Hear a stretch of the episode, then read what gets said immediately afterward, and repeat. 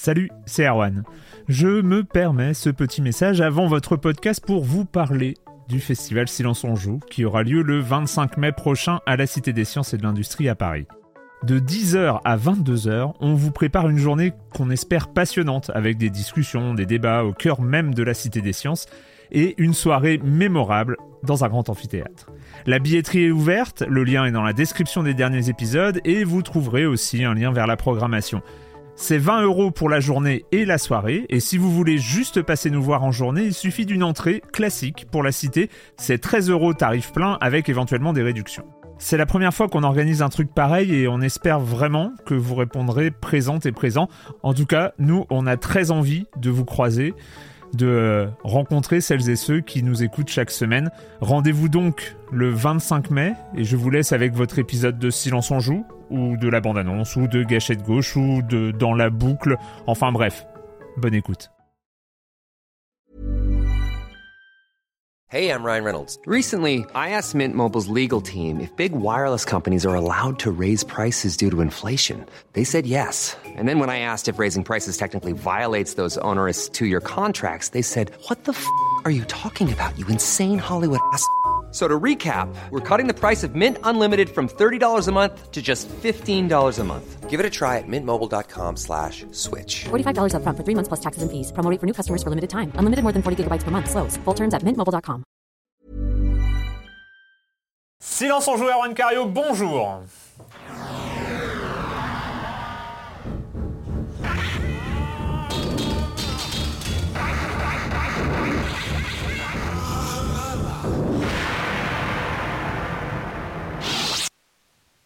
Au programme cette semaine, on va parler de Record, on va parler de Phoenix Wright, Spirit of Justice ou le sixième Phoenix Wright majeur hors euh, spin-off. On va parler aussi, parce que parce que c'est une tradition dans Silence on joue, on va parler de NBA 2K17 ou plutôt, pour être correct, je vais parler de NBA 2K17 parce que je manque cruellement de soutien dans ce podcast pour parler seras du, seul, tu seras du seul, seul jeu majeur de l'année, si on oublie tous les autres. Et puis on finira sur Naughty Love Devolution, Naughty Love 2 Devolution. Euh, et puis et puis voilà, et puis Monsieur Fall, et puis le com des com, tout ça, enfin vous connaissez le reste du programme. Et je vais commencer en accueillant deux de mes chroniqueurs favoris, un petit nouveau. Euh, on va commencer par euh, Corentin Benoît Gomin, Gonin, pardon, du Journal du Gamer.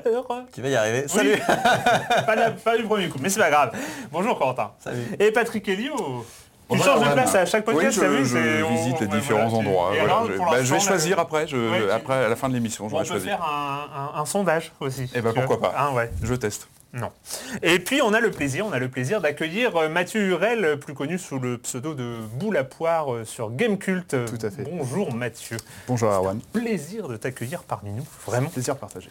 Euh, eh ben, on va commencer. On va commencer par qui? On va commencer par toi, Corentin, euh, avec une petite news venue d'Oculus ou de Reddit ou des deux. en- Enfin bon. C'est le coming out politique, on va dire, euh, de la semaine euh, avec donc Palmer Luckey, qui est euh, le fondateur d'Oculus VR, donc qu'on connaît pour leur produit phare, l'Oculus Rift, donc le casque de réalité virtuelle, on va dire, qui a commencé un petit peu la nouvelle, la nouvelle tendance des casques de réalité virtuelle et qui a été Qui vient d'arriver à la Fnac. Ah oui Et, euh, Ah, sur Amazon. Enfin, qui vient d'arriver en France, en fait. C'est officiellement. Et donc euh, Palmer Luckey, euh, interrogé par le magazine Daily Beast, a en fait déclaré qu'il tout simplement finançait un groupe de propagande pro-Trump et anti-Hillary Clinton aux États-Unis. Qui, euh, ce qui est formidable, dont le, dont le, le- le but euh, assumé est de euh, faire des mèmes dans la vraie vie et du, shit, du shitposting aussi. Alors shitposting, c'est euh, cette façon de flouder les endroits où on peut pas discuter sur internet de posts qui n'ont rien à voir ou juste pour le fun ou le lol. En tout cas, ça n'aide pas au débat. Et donc ce groupe-là, qui est une espèce d'association en 1901, euh, c'est- enfin américaine quoi, ils ont, ils ont leur propre statut là-bas, mais a- a- avait déjà fait quelques coups d'éclat du style un énorme panneau d'affichage avec une tête un petit peu carte, enfin pas cartoonesque, mais déformée d'Hillary Clinton où il y avait écrit euh, Too big to jail. Donc euh, parodie de Too big to fail, euh, qu'on parle euh, en cas de banques qui peuvent pas s'écrouler parce qu'elles sont trop grosses. Ça c'est trop grosse, enfin, trop grande pour aller en prison, trop importante pour aller en prison, dans le sens, voilà, c'est la candidate du système, de la corruption et tout ça. Donc Palmer Luckey a dit, a déclaré en au, ca- au calme, hein, totalement dans le plus grand des calmes. Oui, en fait, je trouvais ça rigolo de les financer parce qu'on voit pas ça dans d'autres campagnes et puis au fond, c'est sympa. Moi, j'aime bien, euh, voilà. Et moi, l'argent, c'est pas un problème. Alors au fond, je leur en donne. Alors c'est vrai que l'argent n'est pas un problème pour Palmer Luckey puisque le petit Vénard a vendu euh, Oculus Rift à Facebook pour 2 milliards de dollars et on a tiré d'après Forbes euh, 700 millions euh, pour sa fortune personnelle. Donc en effet, Il n'est pas dans le besoin. Mais en fait, si j'avais bien, si j'ai bien compris, enfin j'ai j'ai vu, euh, l'histoire, mais euh, ça a commencé par un post sur Reddit. Et euh, c'est ce post-là qui a été euh, doxé entre guillemets. C'est on a l'identité parce que c'était sous pseudo Ouais, euh, de, quelqu'un qui disait je finance, euh, je- j'ai plein de sous donc je finance Donald Trump et je suis très heureux dans la vie. Et euh, quelqu'un a trouvé que c'était Palmer Luckey derrière en Je fait. sais plus quel était le pseudo, c'était peut-être Money Nibble ou Nibble Money ou je sais plus quoi, ou Rich Nibble peut-être, Ouais. qui est le nom de groupe, Enfin, c'est Nibble America qui veut dire l'Amérique souple. Alors, on, on pense que ça veut dire la souplesse des idées aussi. hein. Après, il a assumé du coup. Il a Voilà, assumé, alors il a, il a euh, complètement assumé. C'est vrai qu'il avait fait un long post qui a été supprimé depuis où il expliquait que voilà, les États-Unis c'est le pays des opportunités, notamment des riches qui, qui euh, voyez, regardez-moi, je suis parti de zéro et maintenant regardez où j'en suis. Voilà, le- le- gros con, pardon. discours habituel. Ah oui, Et ouais. donc, et fatalement, euh, ce qui se passe, donc bon après il, peut- il finance ce qu'il veut et il a les opinions qu'il veut. Palmer Luckey, le truc, c'est que il y a pas mal de développeurs, notamment de VR, qui ont baqué le, le- l'Oculus Rift à l'époque où il avait besoin de financement et qui disent est-ce qu'au fond, j'ai pas un petit peu indirectement financé la campagne de Donald Trump avec ses conneries Et c'est vrai que bah voilà, il y, en a Avec qui ce projet indé, à la base, ça, ouais. fait Ouais, et surtout, quoi. en fait, ce qui est, bon, ce qui est assez étrange, c'est qu'on sait très bien que d'une manière générale, dans la Silicon Valley, euh, c'est- ils sont plutôt anti-Trump, à défaut d'être pour- complètement pro-Hillary, mais ils sont plutôt anti-Trump. Grand monde que, euh, euh, et que euh, dans un discours au F8, je crois, de Mark Zuckerberg, il avait quand même envoyé quelques scuds euh, Zuckerberg à Trump, notamment de dire qu'il vaut mieux, peut-être construire des ponts que de bâtir des murs euh, entre les gens. Euh, allusion directe à ce mur que veut ériger euh, Donald Trump euh, Après, euh, entre les États-Unis et le Mexique. Mexique, ouais. Après, Facebook aussi euh, fait un petit peu, on va dire, essaye d'avoir une démarche d'indépendance par rapport à la campagne américaine, dans le sens où ils avaient viré leur équipe, je crois, de, d'une équipe de modération, je sais plus sur quel Ouais. sujet exactement, pour le remplacer par un algorithme qui au final a fait encore plus de n'importe quoi. Mais cette équipe de modération était suspectée en fait de favoriser euh, les postes euh, démocrates et de faire un petit peu couler les postes républicains. Quoi. Pas tout à fait neutre. Donc Facebook essaie quand même d'être un petit peu neutre. Et comme Palmer Luckey est toujours euh, salarié par Facebook, en tout cas travaille toujours pour Facebook, bah, on va voir comment Facebook va prendre cette nouvelle. Ça va être intéressant. Patrick, euh, Oui. tu, as, tu es retourné, hein, parce qu'il faut, faut quand même euh, du courage ou de l'abnégation ou de l'inconscience pour retourner sur cette démo de Resident Evil euh, 7, Eh oui, ben oui, euh, euh, qui est pas forcément le truc le plus serein de, de l'univers. Non, enfin. bah, je crois qu'on n'a pas parlé de Resident Evil euh, 7 hein, non, ici, donc euh, je me c'est peut-être l'occasion, voilà, parce qu'en fait il y a eu une mise à jour de, de la démo euh, la semaine dernière, je crois, avec un petit upgrade euh, au niveau du contenu. Et puis surtout, elle a été rendue euh, disponible à tous les possesseurs de PS4, parce qu'elle était autrefois, enfin les semaines avant, réservée aux abonnés PS Plus, et maintenant tout possesseur de PS4 peut la télécharger. Donc allez-y, si vous voulez vous faire une bonne frayeur, euh, je vous la conseille. Alors, Resident Evil 7, on l'attend depuis euh, un bon moment. Ça fait un moment qu'on avait pronostiqué. Est-ce que ça va être un retour aux sources? Est-ce qu'on va revenir au- à la formule originale du Survival Horror de 96 Ça fait 20 ans aussi, je crois, un Resident Evil. C'est comme Tomb Raider la semaine dernière, on en parlait, 20 ans. C'est voilà, 20 ans, ça fait, ça fait bizarre, mais c'est comme ça. Donc, euh, eh ben, en fait, non, c'est assez surprenant cette démo. Euh, des bonnes choses. Pour resituer, donc euh, mise à jour qui nous propose une pièce de plus, a quelques éléments qui, ont été affinés par rapport à la, première version. C'est la version Twilight qui a été mise à jour, donc c'est la nouvelle version. Euh, c'est assez surprenant parce qu'on passe en mode euh, jeu en vue subjective. Ouais. Euh, on sent que les développeurs euh, veulent remettre à plat l'univers Resident Evil. On, est, on sent qu'il y a évidemment l'influence de jeux qui nous viennent tout de suite en tête. Il y a Pity, la fameuse démo de, de Konami, de, de Kojima. Tout ce qui est jeu à la Outlast en, en vue subjective, assez trash, assez, assez nerveuse. Et ça fonctionne bien. C'est vrai que la démo, euh, en une heure, une heure et demie, si on veut vraiment la fouiller dans tous les sens, découvrir tous les petits secrets, les petites choses, ça prend un petit peu de temps. On l'a fini plusieurs fois. Moi, je l'ai retourné pas mal pour, pour bien saisir le, Parce que contrairement à Pity, elle, elle est moins ample. Elle est moins ample, on ne fait pas des allers-retours ouais, comme dans ouais. Pity où ça pouvait prendre beaucoup d'heures pour trouver tous les, tous les twists, tout ce qu'il fallait faire pour vraiment la finir. C'est plus simple, là, on avance, Bah, c'est Resident Evil, donc c'est quand même plus, plus, plus, plus simple hein, qu'un- que- en termes de, de- de scénario, etc. Euh, ça marche bien en termes d'ambiance, c'est assez surprenant. On a, moi, ça m'a fait pas mal penser au cinéma de James Wan. Euh, on pense au Conjuring, par exemple, en termes de mise en scène, de, de jeu avec le hors-champ, etc. C'est assez nerveux, il y a une ambiance avec pas mal de jumpscares aussi qui sont, qui sont mis en scène. Ça marche bien, enfin, moi j'ai pas mal fli- flippé en y jouant.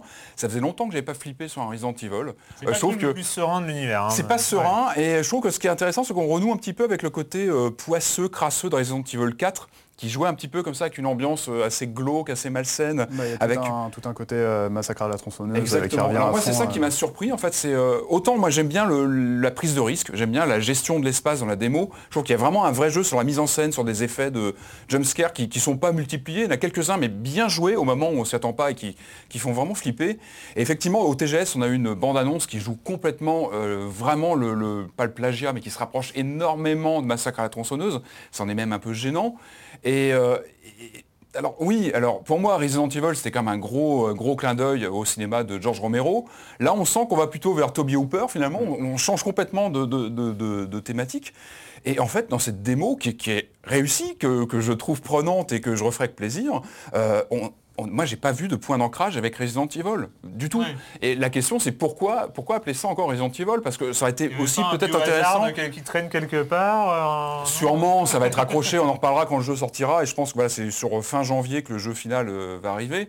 Je pense que ça va être accroché. Mais pour l'instant, sur la démo, je trouve que c'est même. bah, ça, aurait été, ça aurait pu être intéressant d'ouvrir sur une nouvelle série, sur un nouvel censé- univers. C'est censé se passer entre le 5 et le 6, je crois, quelque chose comme Je ça. crois, D'après ouais. D'après les gens du marketing de Capcom, c'est ancré dans le scénario euh, global euh, de Resident saute Evil. pas aux yeux Et ça, pour l'instant, c'est vrai qu'on le voit pas. Alors c'est plutôt intéressant, je trouve que ça ouvre sur de nouvelles choses, nouveaux horizons, mais, mais pourquoi? Enfin, ça aurait été bien aussi de créer de nouvelles choses. Bah, Je pense que c'est, je pense que c'est vraiment la même dynamique que le 4, qui avait été très critiqué aussi à l'époque, Mhm. euh, qui était un excellent jeu, parce qu'il il refondait le Ah, tout. il avait remis à voilà. plat complètement le. Mais euh, en termes d'univers, c'est pareil, ça se passait en Espagne, dans un coin euh, Mhm. qu'on connaissait pas du tout. pas mal. ouais. Et il y avait une ambiance, euh, enfin, il y avait plein plein d'univers différents, euh, le château, euh, le, le village au début, euh, le- les C'est labyrinthes, un tout jeu ça. exceptionnel le 4. Et hein, c'est vrai ce qui qu'il est était- fabuleux, mais pareil, les, les fans l'aimaient moins parce qu'il n'y avait pas toute la mythologie euh, Mhm. Resident Evil derrière.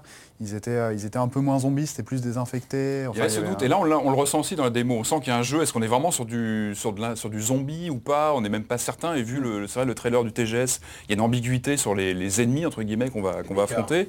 J'aimerais bien qui- qu'il fasse voilà. un, petit passage à la délivrance, ce serait Ça pas serait mal. pas mal. Mais en tout cas, on sent que voilà, on va plus vers ce, ce type d'univers euh, plus survival, et c'est peut-être là où ça va renouer avec les origines euh, plus stressantes de la, de la série. Et on va finir ces euh, petites news d'introduction avec euh, une grosse, une énorme, un truc dingue, peut-être même plus important que NBA 2K17, un truc de Oula, dingue là, qui, est, la- la barre, qui est arrivé euh, au Japon. C'est la sortie de Persona 5. Tout à fait. Euh, Persona qui est sorti donc euh, bah, la même semaine que le TGS, donc le 15 septembre. Mm. Euh, et c'est déjà le plus gros carton euh, de la série. Euh, alors Ouais, sachant ouais. que euh, dans le sens série, j'entends la série des Persona, puisque Persona est elle-même une sous-série d'une autre grande série euh, qui est euh, Megami Tensei, euh, Shin Megami Tensei. Et euh, bah, là, ils ont démarré à quasiment euh, 350 000 exemplaires euh, sur, sur PS3 et PS4 euh, en cumulé du coup. Euh, là c'est la première fois aussi que le, le jeu sort sur deux plateformes à la fois. Ils ont Mhm. gardé la version PS3 euh, malgré, euh, malgré le- l'engouement pour la PS4 qu'il y avait derrière parce qu'ils ont quand même un parc installé Mhm. assez, euh, assez conséquent. Oui, Le jeu à- l'origine, PS3, voilà, il ouais. était prévu sur PS3 C'est à l'origine. Il a comme, été porté sur PS4 Persona ensuite. 4 qui est sorti sur PS2, bien après aussi la sortie de la PS3. Oui, tout à fait, oui. Il était sorti sur PS2 Ils ensuite. mettent euh, du temps, ils mettent du temps pour développer leur, leur truc. Bah c'est ça, ils ont pris le temps, on sentait, euh, on sentait vraiment qu'ils faisaient des expérimentations parce qu'il y avait eu, euh, on va dire en termes de, de- de- de moteur, ils avaient fait beaucoup de tests avec Catherine, Ouais. qui était lui qui n'avait rien à voir avec, euh, avec la série mais qui reprenait quand même euh, un petit peu euh, certains codes mais qui était plus un puzzle game qu'autre chose. Et là, bah, ce cinquième épisode se base sur, on va dire, les Arsène Lupinerie et autres gentlemen cambrioleurs en tout genre. Donc les, les héros sont toujours des lycéens mais masqués et qui la, la, journée vont au lycée et la nuit commettent des cambriolages avec, avec un style incroyable. c'est vrai que là, nous chez nous, chez Gamecult, on a, on a Camus qui est en train de le tester. Et Pouillot a dû lâcher le jeu pour le céder à Camus et il était un petit peu, un petit peu dégoûté. Il, était un petit, un, peu, un petit peu triste parce que c'est vrai que c'est un univers quand même très très travaillé. Euh, ils ont l'air d'avoir euh, vachement dynamisé euh, tout ce qui était. Les combats étaient déjà très intéressants, mais ils ont vachement dynamisé tout l'habillage, tout, le, tout le, rythme. Il y a beaucoup d'infiltration maintenant aussi, ce qui n'était pas du tout présent dans, les autres. Tu, pouvais juste à peine éviter les monstres si tu te débrouillais bien. Mais c'est vrai que c'est un mélange pour ceux qui, ceux qui aiment déjà tout ce qu'on appelle le dungeon RPG. là, c'est du dungeon RPG très classieux. Euh, avec euh, bah, une, trame, euh, une trame de lycéen derrière et la vie, la vie courante. Voilà, et c'est ça, et c'est la force des personnages aussi, c'est le quotidien, mise en scène, où on choisit ses activités chaque jour. Enfin voilà. Et après, la, série a, surcartonné aussi avec le succès de Persona 4 The Golden, donc la version PlayStation Vita, qui, qui a vraiment imposé, en fait, j'ai l'impression, enfin moi j'ai l'impression, je ne sais pas si c'est purement personnel, mais c'est vrai que je n'étais pas un habitué des Persona avant, avant la version The Golden, et puis j'ai eu ça entre les mains, j'ai pas décroché pendant, je sais plus, 85 heures euh, qu'a duré l'expérience. Euh, et là, euh, Persona 5, enfin, là, il faudra attendre jusqu'au... Alors, c'est 14 février en Occident, donc Amérique du Nord et Europe, sachant qu'il sera très, très probablement uniquement en anglais. Il n'y aura, pas de, aura pas de VF et surtout je crois qu'il n'y aura pas les voix japonaises donc ça c'est un peu ah. ça c'est un peu dommage pour, le, pour ceux qui sont à fond. Après Atlus fait des très bons doublages donc à la rigueur. En général les doublages sont, sont pas mauvais donc on verra ce que ça donne mais là c'est vrai qu'ils ont ils misent énormément dessus et c'est vrai que avec c'était le gros concurrent en fait de Final Fantasy XV qui du coup a été repoussé. Parce que c'est ça, c'était lié à ça quand même, non Un peu, non? Le... Parce Alors, que c'est repoussé jusqu'en novembre. Parce ça a été repoussé en novembre, mais je pense que c'est plus pour des raisons techniques qu'autre chose. Bon, il y, a du marketing aussi, mais là, euh, FF15, il est repoussé vraiment à la dernière limite. Il est après Thanksgiving. Euh, c'est quand même chaud hein, pour, euh, pour, Square Enix. je pense qu'ils avaient beaucoup de soucis à se faire par rapport à Persona. S'il était sorti à 15 jours d'intervalle, ça aurait quand même pu leur bouffer pas mal, de, pas mal de parts de marché, on va dire. Bon, eh ben, on a quelques mois pour, euh, pour patienter, pour jouer à NBA 2K17, comme ça tranquillement, avant, avant de se faire happer par, euh, par Persona 5. Euh, le com des coms de la semaine dernière, il n'y en a pas beaucoup parce que les gens étaient des feignasses. Hein, voilà, non, je rigole. Non, c'est un changement de rythme aussi, parce qu'avant il y avait le week-end, ouais, le passage à la vidéo, ça change tout. Enfin bref. on a PEF 2012 qui n'a pas mis à jour son pseudo. Ah, voilà, il a... qui nous parle de Deus Ex, hein, qui a dit, lui, il avait découvert avec euh, Human Revolution, donc il n'avait pas les antécédents de 1 et 2. Euh, et euh, pour Mankind Divided, je, rejoins tout ce qui a été dit sur le gameplay, le level design, etc. Par contre, sur la narration, le scénario, je suis déçu. Je trouve qu'il souffre vraiment de la comparaison avec Human Revolution. Premièrement, je n'ai aucune empathie avec le Adam Jensen de Mankind Divided. C'est pas faux, c'est pas faux. Je ne pas fait, je m'étais pas fait la remarque, mais euh, c'est vrai qu'en termes de les premiers contacts avec le héros, on mm. n'est pas comme ça euh, super euh, enclin avec ces lunettes là. bref. un peu, quoi. Ouais, non, mais dans, la, dans le précédent, ce qui explique PEF 2012, c'est dans, dans, le précédent, il, était, il, découvrait ses augmentations, il, était, il était blessé, il revenait finalement, il revenait à la vie, sans qu'on lui demande son avis pour voilà. En plus, voilà, les méchants ont enlevé son ex, etc. Enfin, il, y avait, tout un côté personnel dans, la quête, dans sa quête qui m'impliquait. Et en plus, je sentais une faiblesse des doutes dans Mankind Divided. C'est un flic d'Interpol qui tête sur des attentats. Point. Donc du coup, c'est vrai qu'en termes d'humanité du personnage, c'était pas trop ça. Euh, c'est au joueur aussi de se poser des questions. Enfin, euh, il y a le personnage, mais... Le joueur de faire le... boulot des scénaristes, c'est ça? Non, mais justement d'analyser l'univers dans lequel est le personnage. Enfin...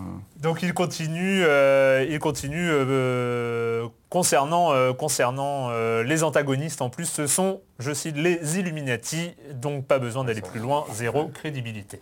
Et là, on avait, on avait un peu souligné ce léger détail hein, qui arrive très tôt dans le jeu, puisqu'on est face à un dialogue où euh, le héros n'est pas là, et puis on est, nous, bonjour, nous sommes les Illuminati. Nous le prochain avec les reptiliens. Oui, mais moi j'ai Satan, hein, les reptiliens quand même. J'ai euh, un ami euh, qui qualifiait ça de jeu pour cyberjackie.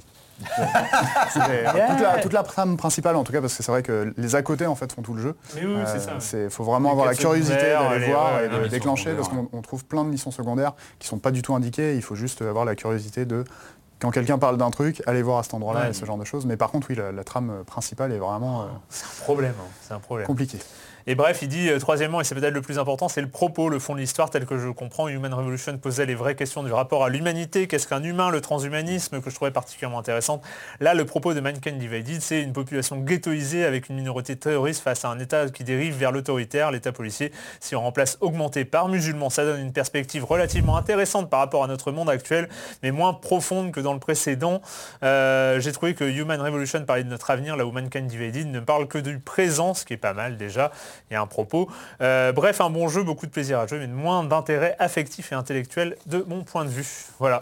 Et la prochaine fois, il y aura plus de commentaires, parce qu'il y aura plus de commentaires sur les forums de Silence en Jeu. Je rappelle, un écran au pluriel, écran.fr slash forum. Vous pouvez venir commenter. et re- J'allais dire que la communauté était nombreuse, mais en fait... euh, On a pas. besoin de vous. Non, non. Je suis sûr que euh, je vais sortir de l'enregistrement, il y en aura encore, il y en, il y en aura des nouveaux. Voilà, c'est juste une- une- un problème de timing. Avant, ils avaient. Bosser dans la semaine. Voilà. Non, mais avant, avant, il y avait le week-end, euh, il y avait le week-end pour, euh, pour Donc poster, semaine. et c'est vrai. Et là, en fait, le podcast est mis en ligne le lundi, on enregistre le vendredi, donc du coup, il n'y a plus le week-end. Ouais, Comme quoi. euh, Du coup, tu devrais peut-être faire le comme des coms de il y a deux semaines, comme ça les gens auraient le temps du week-end. Il a déjà disparu enfin. Pas mal, pas mal. Je vais y penser. Bon, on commence le programme jeu vidéo avec... euh, ouh, on a fait mieux que la semaine dernière. Euh, on commence le programme jeu vidéo avec... euh, avec euh, Record. Avec, avec Record, voilà. Dear Jewel, I don't have time to explain, things didn't go like we planned.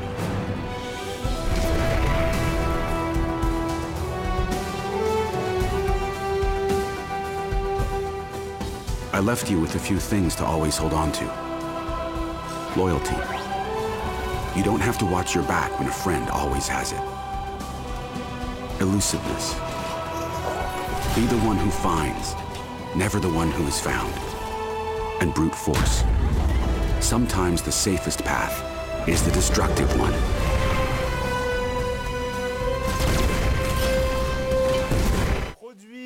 Keiji Inafune, réalisé par euh, Marc Pacini. Plus, enfin, qui n'est pas vraiment connu, moins que le producteur en tout cas, mais qui est connu pour avoir réalisé quand même Metroid Prime. Moins que Al est- Pacino. Hein? Moins que Al Pacino. Eh, pas mal. Oula, c'est une arrivée tonitruante. Euh, voilà. Mais d'ailleurs, c'était le, le truc qui était, euh, qui était mis en avant lorsque ça, lorsque ça a été présenté, je crois, à la- au moment où- de la sortie, avant la sortie de la Xbox One. C'était, C'était à l'E3 2015 en fait. Ouais, c'est ça. Et donc, euh, et donc c'était ça par euh, le producteur euh, de Megaman euh, et par euh, le réalisateur euh, de Metroid de Prime. P- Metroid Prime, Record avec un des jolis petits robots tout sympathiques. Et donc, euh, grosse exclue, Héroïne euh, dans le désert. Euh, mais la, la vidéo, à- la vidéo à cette E3 là était plutôt sympa. Bon, aucun, gameplay, hein, mais en termes d'univers, moi je trouvais ça, euh, je trouvais ça assez prometteur. Enfin, il y avait, il y avait quelque chose de plutôt, euh, plutôt sympa. Et puis, et puis, bah voilà, il est, il a- il est sorti. C'est peut-être le problème en fait. Il y, a- y y eu le 3 2016 qui nous laissait penser que Ouais. Ah, je l'attends un peu moins, euh, c'est vrai. Ouais, Mathieu. Euh, bah, Record, ouais, c'est un, peu, euh, c'est un peu délicat parce que c'est vraiment un jeu qui aurait pu être euh, bien. Euh, on sent en fait le- les premières heures du jeu sont assez encourageantes. Ils essayent de placer un petit peu un univers, même si le jeu est, on va dire, très dirigiste et laisse pas forcément beaucoup de place à, à la personnalité de son héroïne et la, la relation qu'elle a en fait avec les robots qui l'accompagnent. En tout cas, quand tu, commences, quand tu commences le jeu, tu commences avec un chien qui s'appelle Mac et qui, tu, tu te dis, ça va être ton partenaire pendant tout le, jeu. Et en fait, euh, Record a un système de- de- d'orbes interchangeables avec les carcasses de différents robots qui fait que euh, la personnalité de, de- de ton chien peut très bien aller dans le corps d'un gorille ou dans le corps d'un- d'un- d'une espèce de petit euh, drone volant euh, ou dans celui d'une araignée. Et il se trouve que toute la partie scénario est plus ou moins abandonnée à la moitié du jeu. Euh, pour euh, essayer de retomber sur ses pattes à la fin. Mais c'est un jeu, euh, un jeu qui est très très étrange parce qu'on sent que soit ils n'ont pas eu, enfin ils ont eu un budget limité et ils ont fait ce qu'ils pouvaient et ensuite après ils ont fait du remplissage. Soit ils avaient un, je sais pas, il, fallait qu'il sorte à ce moment-là. Alors pour euh, reprendre un peu, pour poser les trucs, donc on incarne Joule, Oui. euh, héroïne qui vient de se réveiller de 200 ans de cryogénisation euh, sur la planète phare Eden, qui est une planète qui est censée avoir été terraformée pendant qu'elle pionçait, parce que la, la planète Terre, hein, comme à peu près sur 99% de ce genre de scénario, la planète Terre va mourir, donc il Ouais. va il trouver une autre planète. une. Euh, mais ça met du temps de terraformer, donc on envoie des gens, on les fait pioncer, et puis pendant ce temps-là, les robots ils travaillent. Là, elle se réveille, c'est le bordel, rien n'a été fait. Qu'est-ce qu'ils ont branlé ces robots? Enfin, voilà, et, euh, et donc elle doit trouver la solution. Qu'est-ce qui s'est passé pendant mon sommeil? Pourquoi on m'a pas réveillé? Il y a un pylône qui marche plus. Allons, allons voir ce que c'est ce pylône. C'est ça. Et en fait, c'est c'est vrai ce que tu dis, c'est que les premiers contacts, finalement, sont assez sympas. Ouais. Enfin, il y, a- il y a un côté très nerveux, euh, euh, très, très, très bien. fluide, outre ces légers temps de chargement dont- sur lesquels nous reviendrons peut-être. Il y a eu un Ah, patch. il y a eu un patch, Mais hein. c'est pas. Enfin, je l'ai relancé avant l'émission là. C'est pas flagrant, flagrant. Oui, moi, je sais pas si j'y ai joué avant ou après le patch du coup, mais c'est, c'est- oui, non, enfin, euh, en tout cas, c'est, c'est- c'est lent. hein, Ça peut, ça peut monter jusqu'à plus de 8 minutes. ouais, donc, euh, c'est en, fait, Bloodborne. bah, c'est ça. En fait, c'est c'est Bloodborne, mais sans le jeu intéressant derrière. Ah, c'est un peu le, le souci que je lui faisais, euh, enfin le reproche que je lui faisais plutôt, Euh, c'est que le, le- parfois même les temps de chargement n'ont pas de, de justification. Euh, tu peux mourir euh, dans un combat et euh, ça va te prendre une minute de chargement dans la poire pour recommencer. Il faut pas mourir déjà.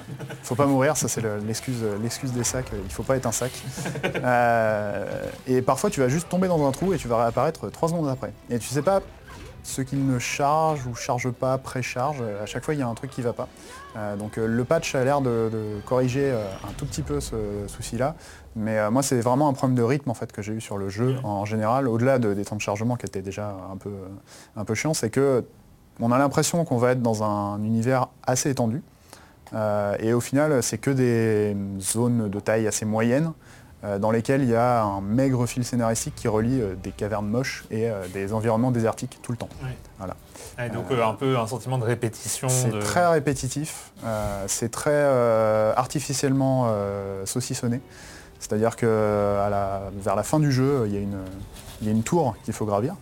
Et en fait, euh, à chaque étage, il faut avoir un certain nombre d'orbes, d'orbes, euh, je ne sais plus comment ils appellent exactement, les orbes prismatiques. Voilà.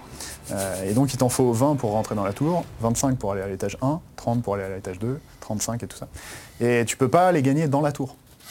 Donc tu es obligé d'aller faire des quêtes annexes bidons aux alentours pour, pour juste faire des quêtes qui n'ont pas grand intérêt autre qu'aller chercher une orbe. Et ça ne te fait même pas découvrir des, coins sympas du monde ou quoi que ce soit, parce que le monde en lui-même a peut-être euh, un ou deux panoramas sympas, mais euh, la, la distance d'affichage est euh, catastrophique, il n'y a, y a pas de- y a- y a pas de vraie vista. Par contre, euh, pour euh, rebondir sur les choses un peu plus positives du jeu, ce que tu disais, c'est assez nerveux, euh, et surtout tu peux aller te balader à peu près n'importe où. Il y a beaucoup de, de, de grimpettes, Oui, d'escalades. Oui, j'étais assez euh, étonné de, en fait, avec un double saut puis, euh, puis un truc latéral. En fait, il y, a des, endroits où dans la majorité des autres jeux, il y aurait eu un invisible wall euh, Voilà. direct. Et là, en fait, non. Il y a un petit recoin sur le rocher. Hop, tu, tu tiens dessus. Et il y a des trucs à trouver en plus souvent. Euh, alors ça n'empêche pas qu'il y ait des murs invisibles et euh, des, des moments euh, que- qui ressemblent à. Je ne sais pas si tu avais fait le. si vous aviez fait le Bionic Commando euh, 3D quand ils avaient Ah, celui de Green, où euh, les, les zones où tu pouvais pas aller, c'était radioactif et donc tu Oui, mourais en c'est- 3 secondes quand tu allais à cet endroit-là. Bah, il a exactement la même chose dans ce jeu-là. En fait, il a un peu de, de, de Bionic Commando et il, a, il a le côté Crackdown où il y a plein de, de petites orbes et de petits trésors Ouais. à aller euh, ramasser un peu partout dans la Ah carte. c'est- c'est- oui, dans Crackdown, j'en suis. ouais. C'est, euh, c'est- Il y, a- il y a le côté crackdown. Mais il n'y a pas le euh, grappin de Bionic Commando. Il n'y a pas. bah, il y, a, il y a une sorte de grappin, on va dire, parce que quand tu te balades avec le- l'araignée, euh, elle, sert de, elle sert plus ou moins de grappin et de. de comment dire, tu peux rider euh, sur, le, sur les rails qui sont prévus à cet effet. Euh, donc ça ouvre un petit peu le- l'exploration, mais euh, c'est toujours. euh, ça ouvre l'exploration pour aller chercher des orbes prismatiques. Et Et, ça, euh, c'est des mécaniques très euh, génération PS2. ah, euh, mais c'est, c'est- ultra old school. hein. ouais. Non, Non, tu n'avais pas joué. non, non, j'ai pas joué là. Non, mais je comptais te filer la parole, ce qui ne non, sert je- absolument non, à rien. je- je n'y ai Non, pas moi, joué. c'est- moi, ce qui, ce qui m'a... Je crois que le, le- le truc...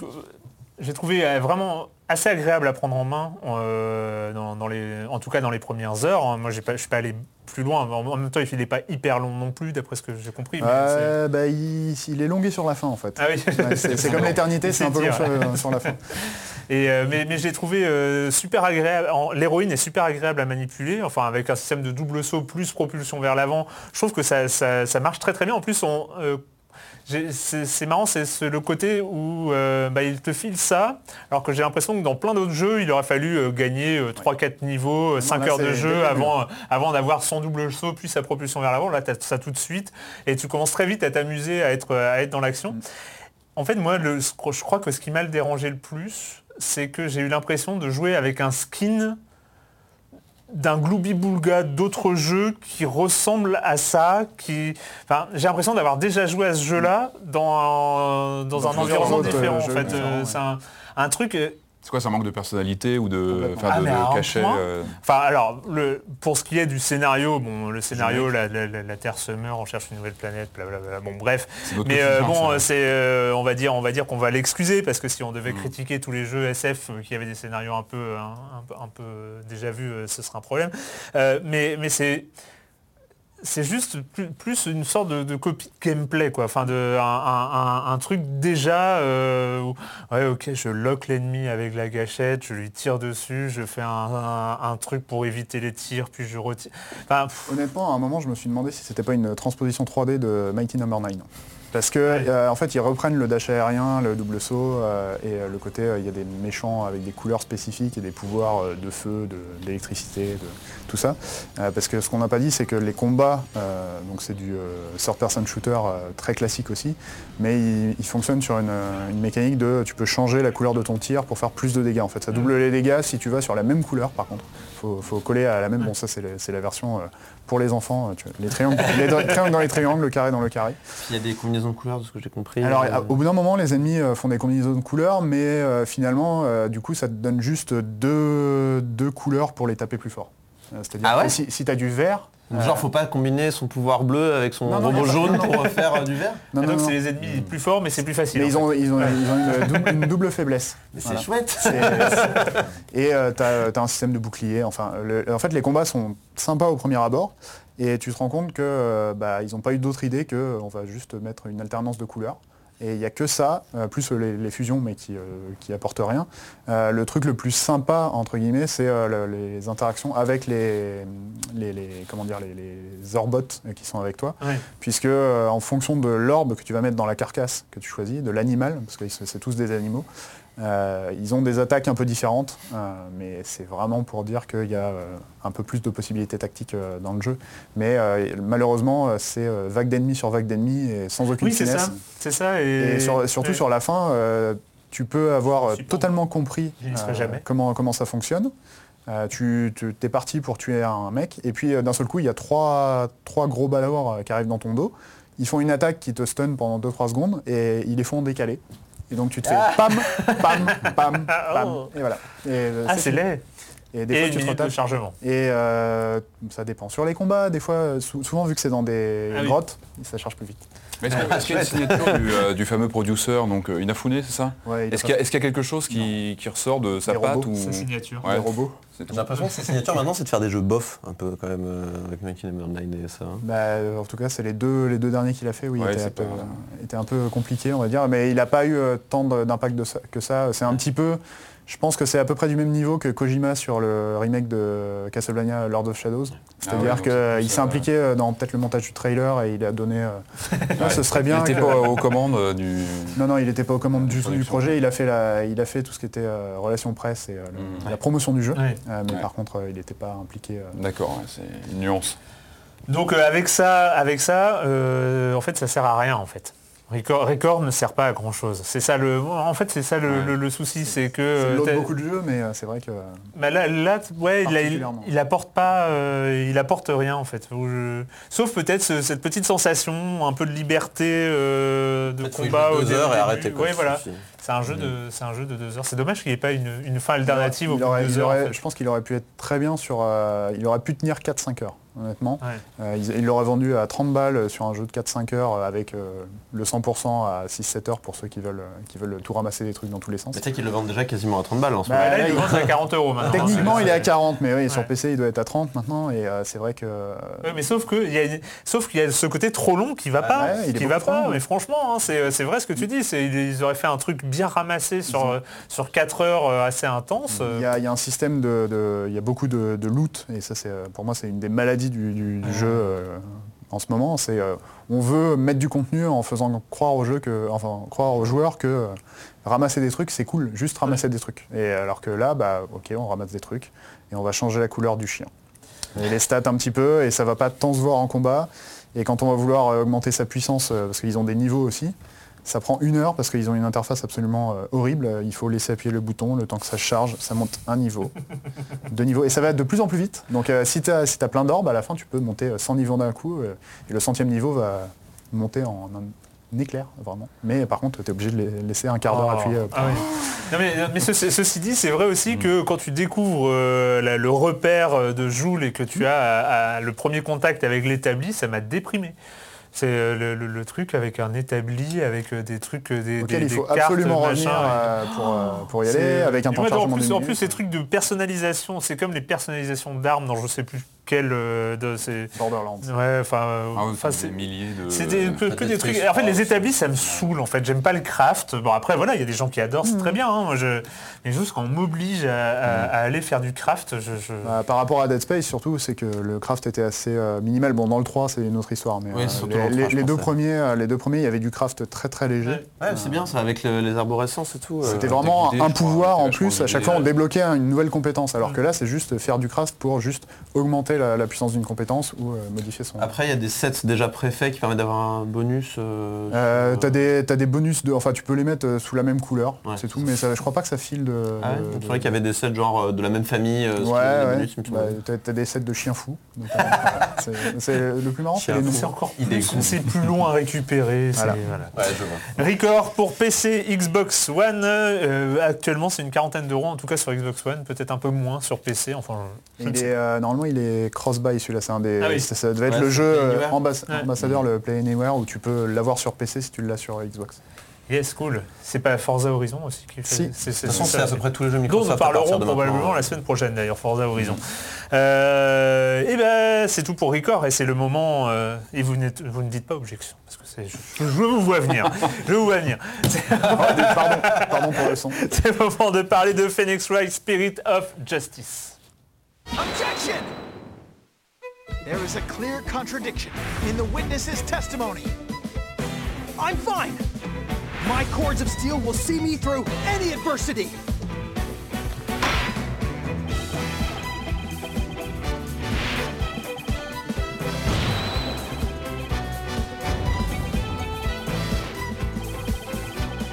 My holy insights reveal nothing but the one and only indisputable truth.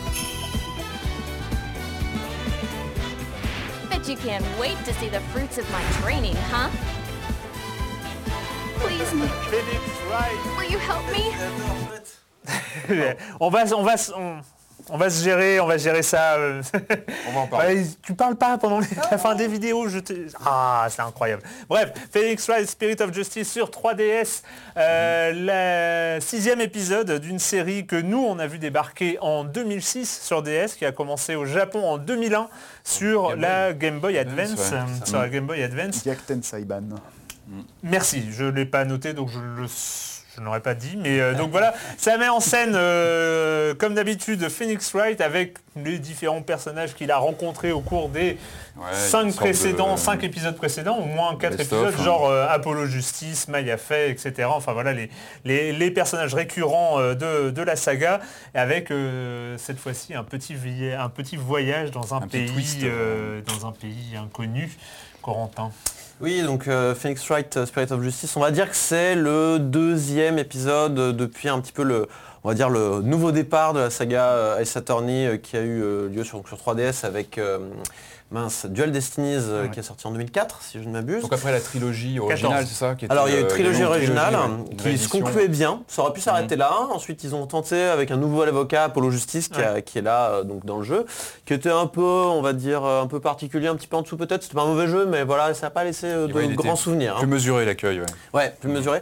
Et il était, lui, alors lui, c'était le premier épisode fait pour la DS que les anciens, donc c'était des adaptations de la GBA. Félix Wright était moins important, je crois, dans le jeu. Ah bah oui, bah hein. oui, oui, il, était, il était beaucoup moins mis en je avant, pense que alors je que peux, même je le peux spoiler maintenant, il, a- il avait été radié du barreau et Ouais. tout, euh, donc euh, ouais, c'était euh, c'était un épisode un peu particulier. Mhm. Et donc le 5, c'était le retour de Phoenix Wright euh, qui, a, qui a récupéré son badge d'avocat et Mhm. qui, qui avait monté son agence avec Apollo Justice donc de l'épisode DS et une petite nouvelle Athena Psych, euh, et donc qui forme un petit peu la, la bande d'avocats rigolote. Et donc on a de nouveau cette bande-là dans ce Phoenix Wright Spirit of Justice qui reprend le même moteur, les mêmes mécaniques on va dire que, euh, que Dual Destinies. Euh, ce qui est pas mal parce que du coup on, a, on est un peu chez soi, on Ah oui, reconnaît on est les petites habitudes, les pouvoirs sont les mêmes, donc c'est les pouvoirs qui ont été pris euh, des anciens épisodes. Donc ce qui fait qu'en fait depuis Dual Destinies, et c'est ça que personnellement j'avais bien aimé, c'est que on a une espèce de collection de mécaniques de gameplay qui se limite pas seulement à présenter des évidences sur, des, sur des phrases. Donc il y a notamment le pouvoir de Phoenix Wright qui peut en fait percevoir des mensonges chez les gens qui l'interrogent. Donc des cadenas apparaissent et on présente une, une, une preuve par cadenas et au final il finit par nous dire la vérité. On a Apollo Justice qui a son bracelet qui le serre quand il sent qu'on lui dit pas la vérité et il est capable de repérer les petits tics euh, de, sur le visage sur un mot en particulier. Donc le, temps va très lentement et euh, ah sur ce mot il a un tic, c'est qu'il me ment sur ce truc là. Voilà. Donc ça c'est sympa. Et Athéna qui elle peut faire des séances de psychologie. Alors psychologie japonaise, euh, shonen. Donc grosso modo ça, ça fait une petite cinématique avec des images euh, qui apparaissent. Et en fait on a des, les émotions du témoin qui, euh, qui, euh, qui apparaissent et qui se manifestent. Et s'il y a une émotion qui ne correspond pas à ce qu'on est en train de nous dire, c'est que là, il y a un truc qui va pas, il y a un mensonge. Donc en fait, on a cette collection de petites phases de gameplay qui donne un petit peu de variété. Et c'est aussi grâce, on va dire, à tout l'héritage des Ace Attorney qu'on a ça dans Spirit of Justice. Donc, Qui est enrichi encore aujourd'hui avec alors qui est enrichi aujourd'hui avec une nouvelle phase. Donc, euh, donc voilà, Phoenix euh, va rejoindre Maya qui se trouve dans un pays euh, étranger, Kurain, le royaume de Kurain, je crois. Euh, Oui, c'est le même nom que le, le village, alors moi je m'y perds un petit peu. Mais bref, donc elle est là-bas pour s'entraîner spirituellement, puisque Maya fait, donc l'acolyte principal de Phoenix Wright dans les trois premiers épisodes, euh, fait son entraînement spirituel pour devenir une grande médium. Et donc il va la rejoindre.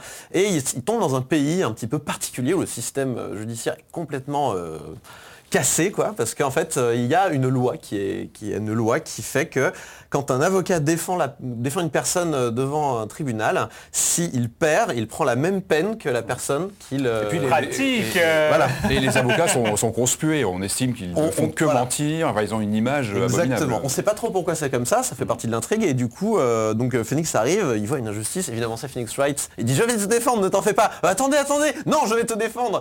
oui alors vous risquez la peine de mort. Bon, on va s'en sortir. C'est bien plus qu'on ne le voit pas tout de suite, c'est à ça qu'on s'engage dans On le jeu, sent, etc. ouais. Mais, mais en fait, on se fait un peu, on se fait un peu emprisonner dans ce système. C'est euh, euh, au tout début, euh, tout début, en fait, il lui laisse sa chance. Vous êtes sûr que vous voulez le défendre? Parce que vous risquez quand même. euh, Puis bon, comme on est Phoenix Wright, on est le héros, bah on y va, grand cœur, tout ça. euh. Et donc il y a une, euh, donc c'est un pays très spirituel et donc il y a une phase en plus qui est en fait euh, la possibilité euh, pour la cour de d'assister aux derniers instants de euh, la vie d'une personne, donc au moment où il se fait tuer en l'occurrence, de son point de vue. Donc en fait, voilà, il y a une prêtresse qui arrive qui fait une danse magique autour d'un bassin et dans le bassin apparaît donc euh, ce que voit la personne ainsi que euh, ce qu'il ressent au niveau de tous ses sens, donc euh, odorat, oui, toucher, tout ça. Et ça apparaît sous forme de mots, de couleurs qui apparaissent. Et donc euh, le but, ça va être de dire Tiens, c'est pas normal qu'il ait, euh, je sais pas, euh, ce, je, je vais prendre un exemple au hasard, c'est pas normal qu'il ait entendu cette musique parce que cette musique on l'entend seulement le jour et euh, là il faisait nuit donc c'est pas et normal. évidemment, c'est toujours très trompeur. C'est que les images qu'on découvre évidemment. sont évidemment ultra trompeuses. C'est toujours euh, des manipulations euh, hallucinantes de la part de... C'est des génies du mal, hein, tous les euh, mecs qu'on arrive à... C'est les mecs, ils ont, ils ont pensé à tout. Alors ouais, euh, c'est de la psychologie inversée, inversée, ça, inversée. c'est ça, hein, c'est ça, c'est le- le- l'ADN Ouais. de, de Phoenix Wright. C'est C'est toujours depuis l'ADN. le, depuis le premier, il y a ces, ces scénarios et ces affaires les- les compl- twists, complètement euh. rocambolesques qui, euh, qui changent, euh, qui, qui changent complètement de, de point de vue. Mm. Généralement, au milieu du procès, ça, de- ça, ça- ça part complètement en cacahuète. Et, c'est- alors, moi, j'ai pas joué à celui-là, mais C'est quelque quoi. chose qui est même jusque dans le titre en fait du jeu, ça n'avait pas été traduit à la localisation, mais en fait le Gyakten en japonais c'est vraiment le retournement de situation. C'est- turnabout, voilà, exactement. Ouais, ouais, c'est vrai que ça, ça fait vraiment partie du mécanisme de la série depuis les débuts. Quoi. Ouais, puis Et, elle a euh, encore été plus euh, accentuée dans le 5, et qui est, cette mécanique-là est toujours dans le 6. Il y a un moment donné dans le procès où euh, l'avocat qu'on incarne, parce que ça peut être soit je- Apollo, soit Phoenix Wright, soit Athéna, va se mettre à se dire c'est pas possible, je suis coincé, il faut que je pense à autre chose, il faut que je retourne la situation. Et là, on va rentrer dans sa tête et on va, on va relier les points.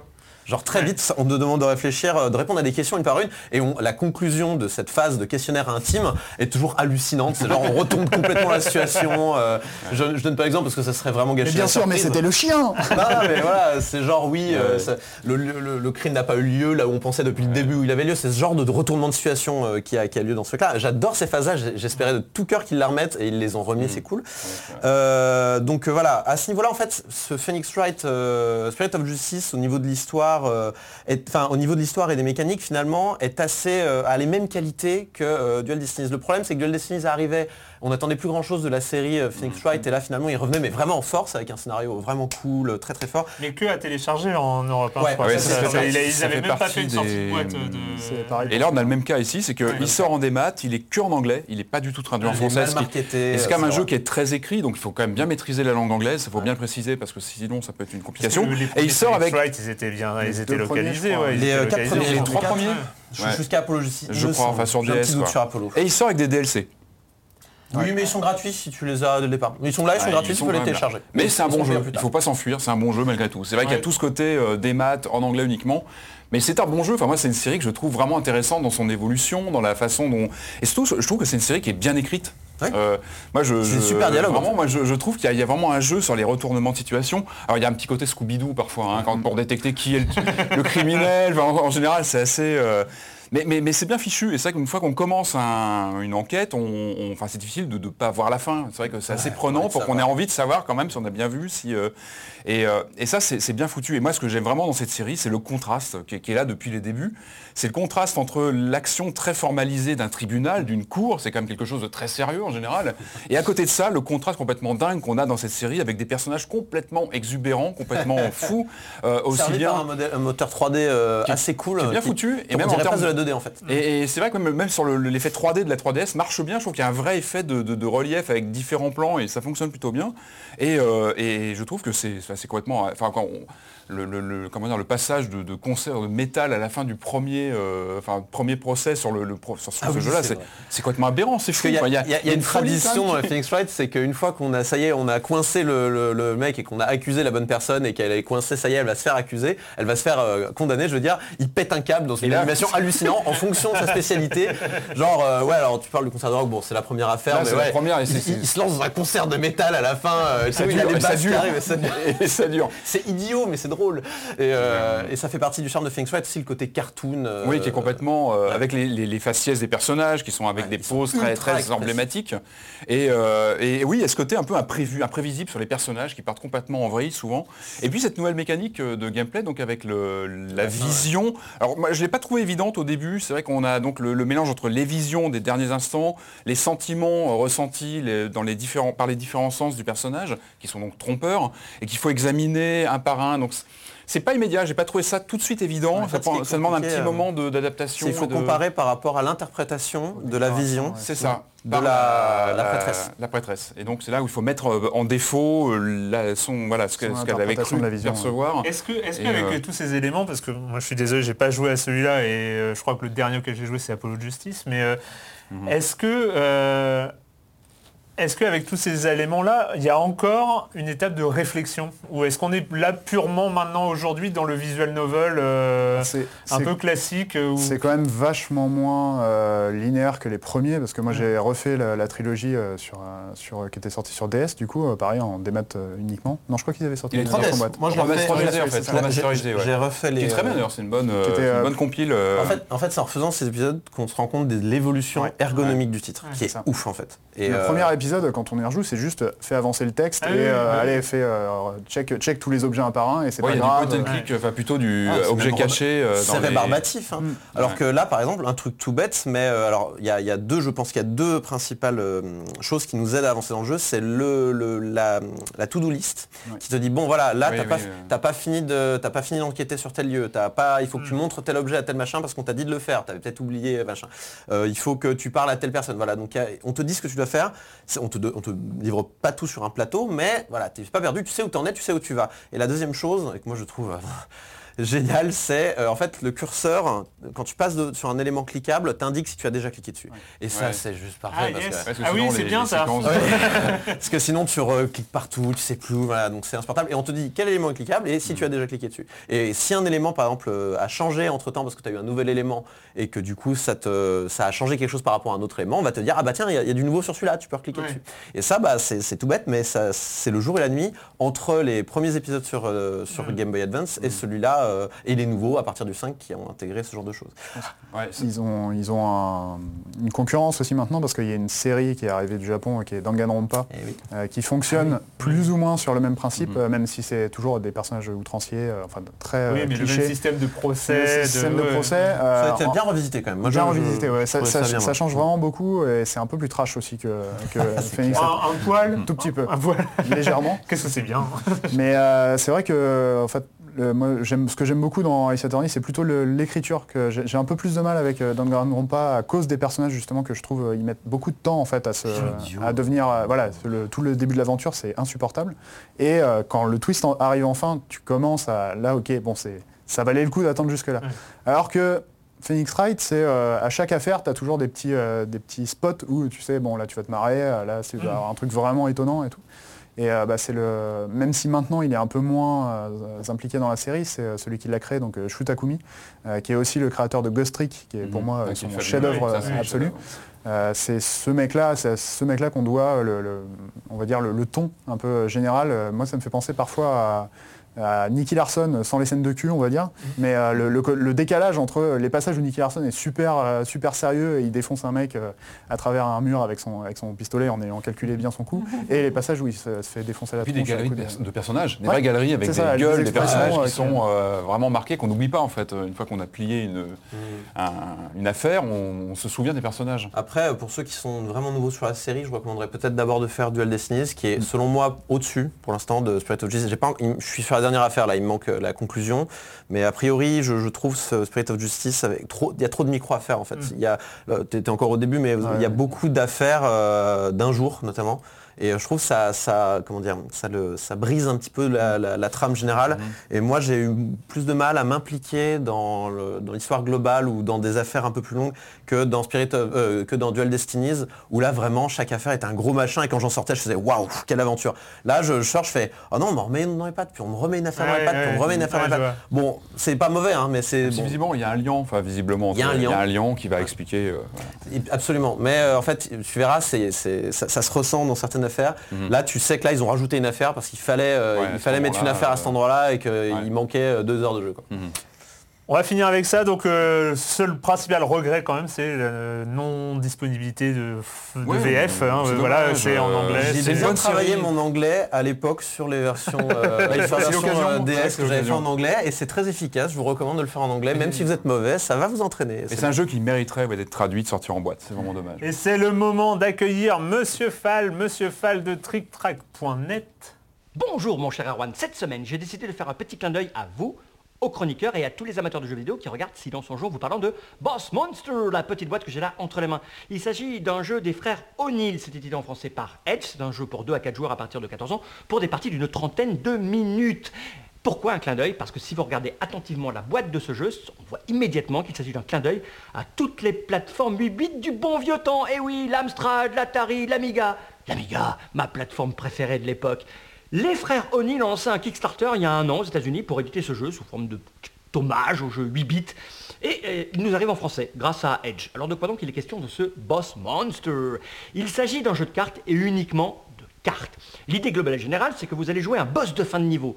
Oui, vous allez construire un donjon au fur et à mesure de la partie et vous allez attirer des héros pour leur péter la gueule C'est ça le truc, vous êtes de l'autre côté du miroir. Et oui, vous tentez de fabriquer un donjon en fonction des héros qui sont disponibles, vous allez tenter d'attirer les plus faibles pour leur fracasser le crâne en évitant les plus costauds, sauf si votre donjon est suffisamment, hmm, suffisamment vicieux pour leur fracasser le crâne.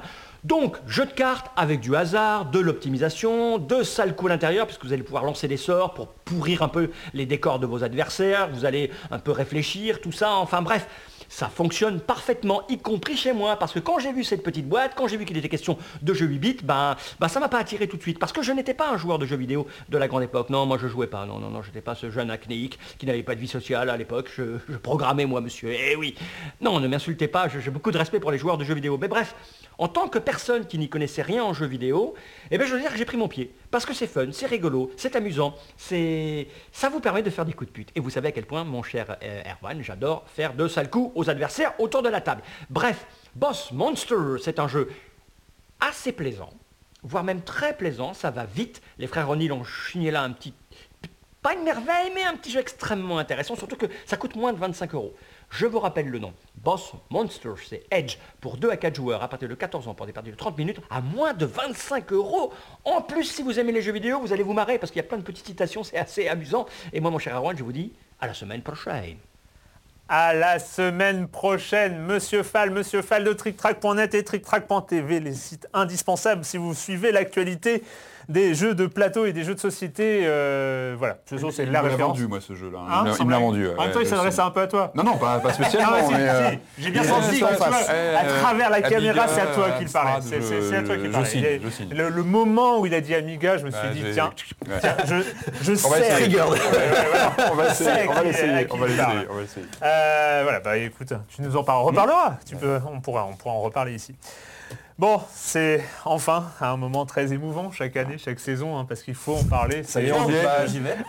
C'est- c'est ça. Non mais me laissez pas, ça y est. Ah, on attend toujours C'est- ce moment, nous. Non mais ouais, mais- c'est un FIFA. mais il faut en parler, c'est NBA 2K17. k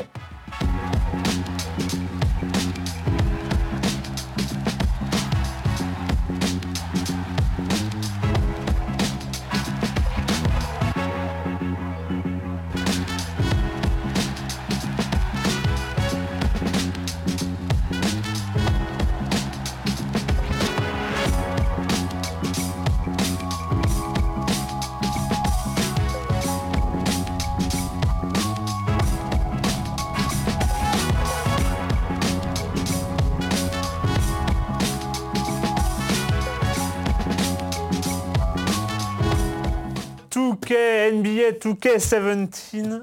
Alors c'est bizarre.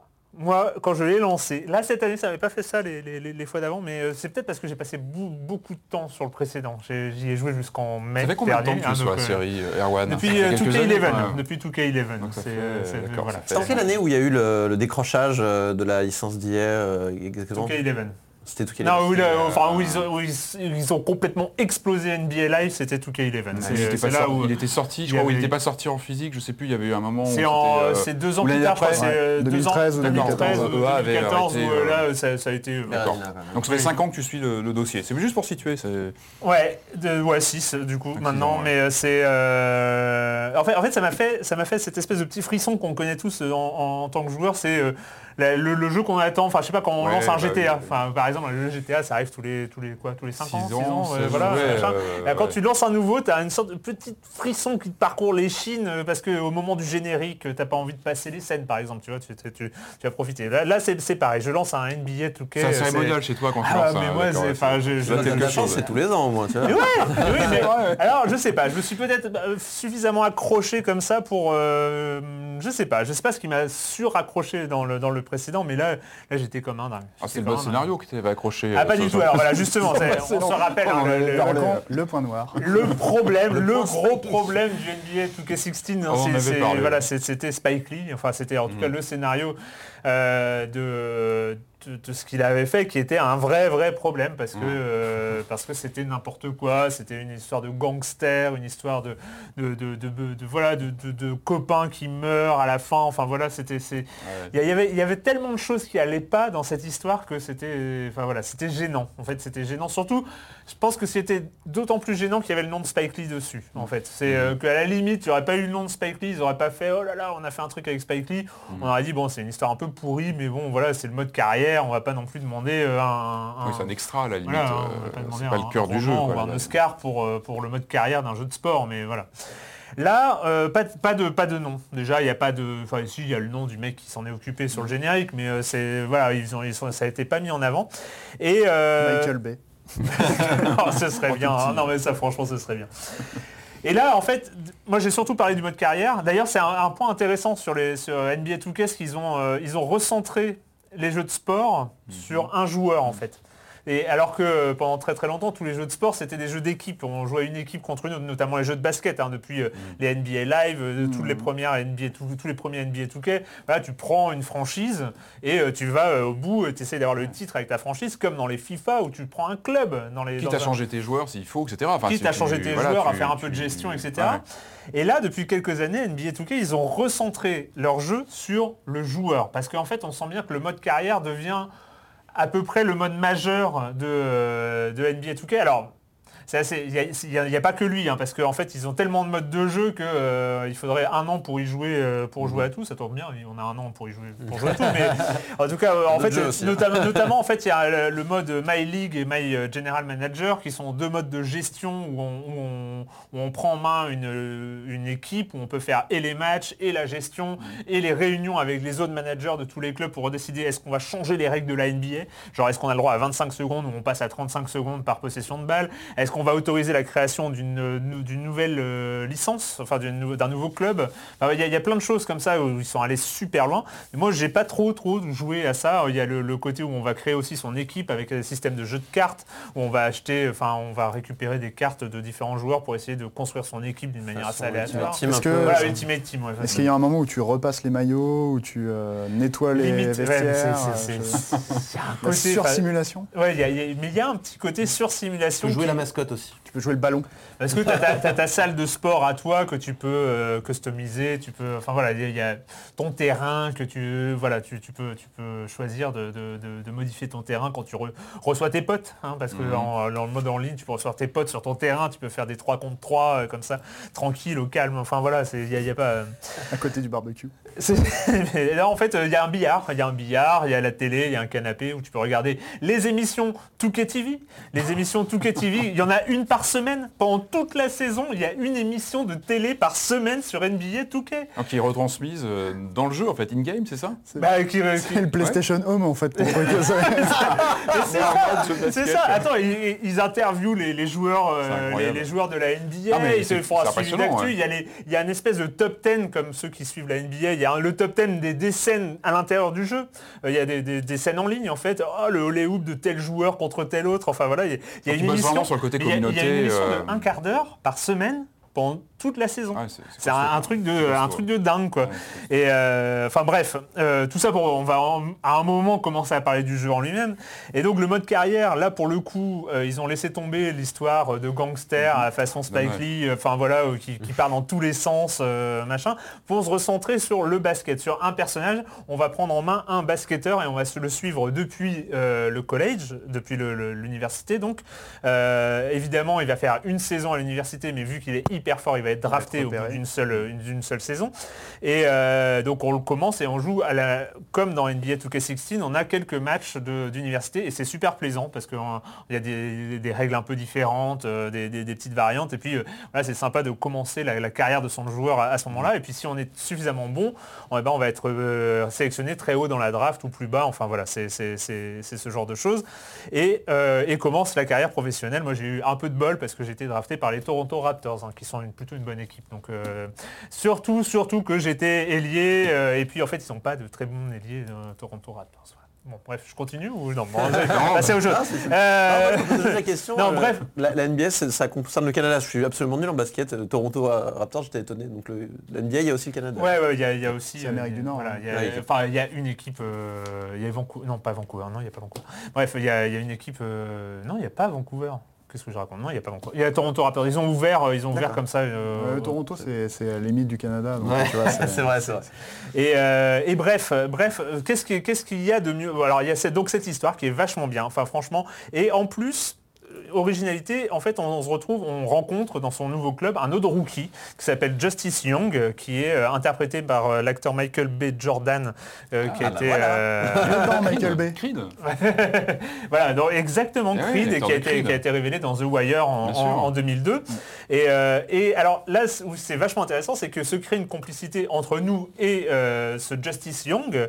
Et en fait, là où c'est vachement bien, c'est que ça amène du scénario, bon, un petit peu de scénario, très Ah, quand léger. même, on y vient. Non, non, mais ça amène une- un contexte scénaristique. En fait, Ouais. c'est plus ça, et c'est là où ils ont été fins, c'est qu'ils ont mis un contexte scénaristique. Et, et en fait, surtout, ils l'ont transposé sur le terrain. Et ça, Mhm. c'est assez génial, c'est-à-dire qu'on se retrouve avec une sorte de Scottie Pippen, euh, si on est euh, plus Michael les- Jordan. c'est plus les enfin, coulisses, mais c'est euh, voilà, on va, on coulisses, créer une paire de joueurs en fait. On va créer comme le- la NBA on a eu on a eu tellement James Worthy, Magic Johnson, euh, Scottie Pippen, voilà, Karl Malone et, et et voilà j'ai un, un trou de mémoire. Karl Malone et le passeur, le, le- voilà bon bref je je suis pas soutenu dans cette émission. Et bref voilà le mode carrière est assez exceptionnel. Euh, en plus, on gère son temps un peu à la limite d'un Persona 4 ou d'un Persona euh, jour par jour avec plusieurs choses à faire par jour. On va choisir si on va aller plutôt à tel ouais. événement ou à l'entraînement. Et c'est en plus c'est très très orienté. Très- vu que c'est un peu l'année Kobe Bryant, vu qu'il a pris sa retraite euh, Oui. l'année précédente, en fait il y, a- il y a le côté Kobe Bryant dans les salles d'entraînement. Tu passes ton temps à t'entraîner. Et là aussi, c'est là pour le coup, c'est assez sympa quand on aime quand on aime autant faire progresser son personnage que jouer les matchs. Enfin voilà, tout, tout s'accorde. Ça, franchement, ça, c'est vraiment pas mal. Euh, en ce qui concerne le gameplay, c'est exactement la même chose que 2K, 2K16, donc il n'y a pas grand chose, sauf évidemment, comme à chaque fois, ça se module sur, sur, euh, aux extrémités. Enfin voilà, il y a, il y a quelques. la- la- le ballon, par exemple, est, est un peu plus. La physique du ballon est un peu plus respectée. Il, part un peu plus dans tous les sens quand on fait n'importe quoi. Et c'est pas plus mal parce que voilà, il colle moins euh, aux mains des joueurs. Euh, le rebond. celui de l'année dernière, est-ce qu'on qu'on prend celui-là ou pas Est-ce que c'est Ah, obligatoire on prend celui-là, c'est euh, obligé, Ouais, on prend celui-là, il est, il est vachement mieux. Et euh, vachement mieux. Non, pas, il est un peu mieux en tout cas. Euh, on joue vraiment l'année du rookie, euh, voilà, par rapport à tout 16 où l'année du rookie était foutu en l'air. Euh, bref, euh, il y a enfin un didacticiel pour les gens qui ne savent pas jouer. voilà. Ah, voilà. Et là, je sens que je t'intéresse, Patrick, tu vas, euh, tu vas l'acheter. En fait, parce que c'était ce qui manquait à 2K16, on nous, on nous jetait dedans et euh, bonne chance. Et là, il y a un vrai didacticiel où on joue Team USA euh, et on apprend, euh, on a même des conseils en basket. Tu vois, tu peux apprendre ce que c'est un pick and roll, ce que c'est un, Un peu un côté écran, euh, et tout euh, ça. Non, qui mais il va, il va t'apprendre un petit ouais. peu à, à jouer au basket et ça, c'est pas plus mal. Et il y a quelques ajouts de mise en scène généraux qui sont assez, euh, assez excellents. Euh, et enfin, quelques bugs aussi, euh, Ah. notamment, euh, je déteste cette façon qu'ont euh, les attaquants de m'emporter avec eux quand je veux descendre sur un type. En fait, c'est assez bizarre, c'est un, un bug, mais bon, qui sera patché, je pense. C'est que tu es en train de dé- défendre sur un mec, et là, il y a un, un autre attaquant qui t'embarque. Et tu, et tu te retrouves de l'autre côté du terrain, t'as pas compris pourquoi, alors que tu étais hyper motivé. Il est toujours aussi beau le jeu, ce qu'il était quand même. C'est une tuerie. Enfin, enfin, vraiment. euh, en plus, ils ont, ils ont vraiment bossé les gradins, ils ont bossé la foule. Et, euh, et pour le coup, euh, là, je sais que j'en ai pour, euh, pour jusqu'à la fin de l'année scolaire. Toi, tu joues sur quoi PC, PS4 Euh, PS4. PS4. PS4, j'ai joué sur Xbox One euh, l'année dernière, ce qui est, voilà, c'est à peu près la, enfin, c'est complètement la même chose d'ailleurs. Et, euh, et voilà, et c'est un Tu vrai. récupères pas tes données de l'année dernière Non. Euh, Chaque jeu est indépendant, Non, euh, ouais, non. tu euh, Alors qu'il pourrait juste vendre un- une extension, tu vois. Ça se trouve si, mais en Ouais, même temps, c'est j'ai changé de console entre les deux. Ah, Donc, euh, À vérifier, peut-être, ouais. Peut-être, euh, peut-être que si. Alors, j'ai trois questions. oui. Est-ce que Oh, tu peux faire des fist bumps à tes équipiers Genre des checks comme ça. Alors, oui, C'est non. scénari- C'est scénarisé en fait. Ouais, en c'est fait, en fait scripté, parce que alors, c'est là où tu as un peu l'aspect gênant, mais bon, finalement, le scénario c'est expliqué. C'est qu'avec Justice Young, en fait, tu crées une sorte de duo. Ils se sont trouvés un nom de duo. Accrochez-vous, jus d'orange. Voilà, voilà, voilà. Donc tu dois vivre avec. hein, Alors, en français dans le texte ou... euh, Orange juice, euh, Ah, voilà, c'est bah, c'est- c'est jus d'orange, euh, voilà, tu- tu t'appelles jus d'orange, donc avec, avec ton Et pote. pourquoi, hein, pourquoi bon, jus d'orange Enfin, Ah, c'est trop long. D'accord. Franchement, ce serait... Bah, non, non, Je sais pas pas quelque grave. chose. C'est pas Et grave. en, et en fait, La vie te donne des oranges, tu fais du jus d'orange. Et en fait, quand tu, euh, quand, quand- quand tu, quand tu réussis une action, une passe décisive avec ton pote ou un olé hoop ou un, un tout ça, en fait, tu as un, un check, un truc un peu spécial que tu peux faire. Euh, Ouais, ouais, voilà. On va pas. ouais. Deuxième question, est-ce que tu peux casser les panneaux et éventuellement y mettre le feu Ça, je pense pas. mais- Non, non, non, non, non. Même, déjà- même, euh, je pense que, alors, il y a- on retrouve Shaquille O'Neal, hein, euh, Ah, mais euh, cette fois-ci en, tant que commentateur, d'accord. parce Voilà. qu'on retrouve le- les, les mêmes commentateurs que l'année dernière, euh, notamment Shaquille O'Neal et Kenny Smith, euh, avec des commentaires différents au début de chaque match. Enfin, c'est- genre, c'est là où tu restes sur les commentaires. Tu vois, le temps de chargement est fini, match chargé, et tu les restes à les écouter euh, déblatérer, à sortir leurs conneries. Euh, mais euh, non, tu, tu casses plus les panneaux. Bon. Et alors la troisième, c'est la plus dure, attention. Attention. Par rapport à Rocket League, qui est un mode basket Ouais, maintenant, ouais. qu'est-ce que ça vaut? Parce que dans Rocket League, tu as le football en plus. Ouais, ouais, ouais. Euh, Qu'est-ce que ça vaut? Est-ce qu'on peut concurrencer Rocket League sérieusement? Je sais pas. Non, je sais Je pas. sais pas, je, je sais pas. Pour le coup, en fait, la- la grosse différence, c'est que moi, j'y joue vraiment hors ligne. Alors que Rocket League, je ne me viendrai même pas à l'idée d'y jouer en ligne. Euh, ceci dit, euh, maintenant que je suis sur PS4, j'ai des potes. hein, euh, contrairement à l'année dernière où j'étais bien tout seul sur Xbox pour jouer en ligne. Tous mes potes qui jouaient à NBA et tout cas, j'étais mais t'es con. Bref, donc, donc voilà, là, je- je- il paraît que le mode de jeu en ligne, là, par contre, est assez, est vraiment, vraiment pas mal en 3 contre 3 et là, ça pourra peut-être concurrencer. Non, mais ce qui est important, c'est que ça reste accessi- accessible visiblement. Aussi, C'est ça. bah, aussi bien pour les pros qui connaissent bien que ceux qui débarquent et qui vont découvrir. euh, J'ai fait beaucoup trop long. hein. Mais bon, je me, je m'auto. Non mais c'est ton, voilà, tous les Voilà. ans tu as le droit de. Ouais, c'est mon petit moment, c'est mon Ah, petit c'est moment, mais euh, hein. en, même- en temps, parti, il est, il est vraiment, hein, ils, ils- mettent KO tous les autres jeux de ouais, sport. c'est hein. impressionnant, le- euh, ouais, il y a même Ah, pas de la- sport, carrément, Ah ouais, non, mais de sport. Enfin, je pense que entre quelqu'un qui, euh, enfin, je sais pas, c'est euh, en, en absolu, c'est très très loin au-dessus de FIFA.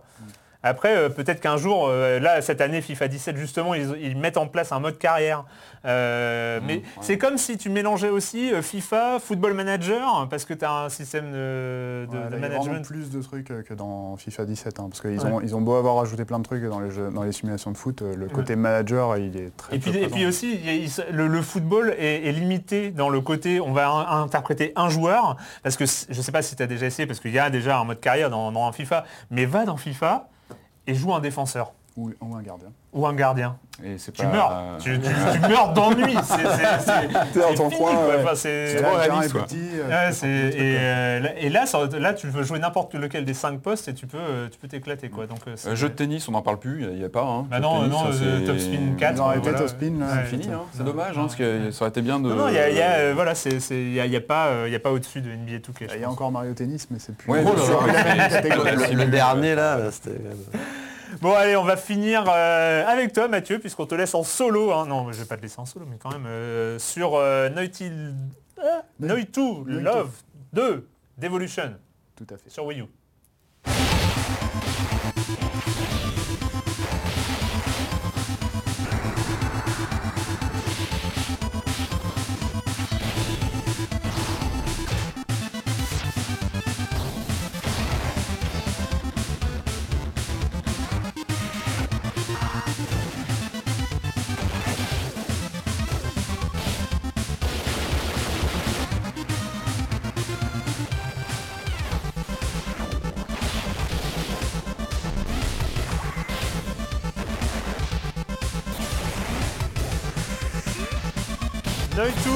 Love Devolution euh, sur, qui vient, qui était sorti sur Steam, sur euh, PC en tout cas, et euh, qui débarque depuis la fin de semaine là euh, sur Wii U Oui. et qui a un peu évolué sur, sur Wii U. 3DS. Et même sur 3DS, Même sur 3DS. double sortie, euh, qui est donc un quoi, c'est un run and gun. Là, c'est un- un run and gun, mais t'as pas de gun.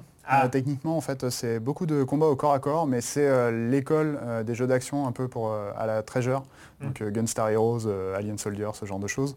Euh, sachant que le jeu a la particularité euh, d'avoir un mode de contrôle un peu euh, alternatif, parce que souvent dans run and gun, c'est genre te- tu te diriges avec la croix, tu sautes avec un bouton, tu tires avec un autre, et puis tu as Mm. peut-être un pouvoir spécial. Là, en fait, beaucoup de choses se font à l'écran tactile.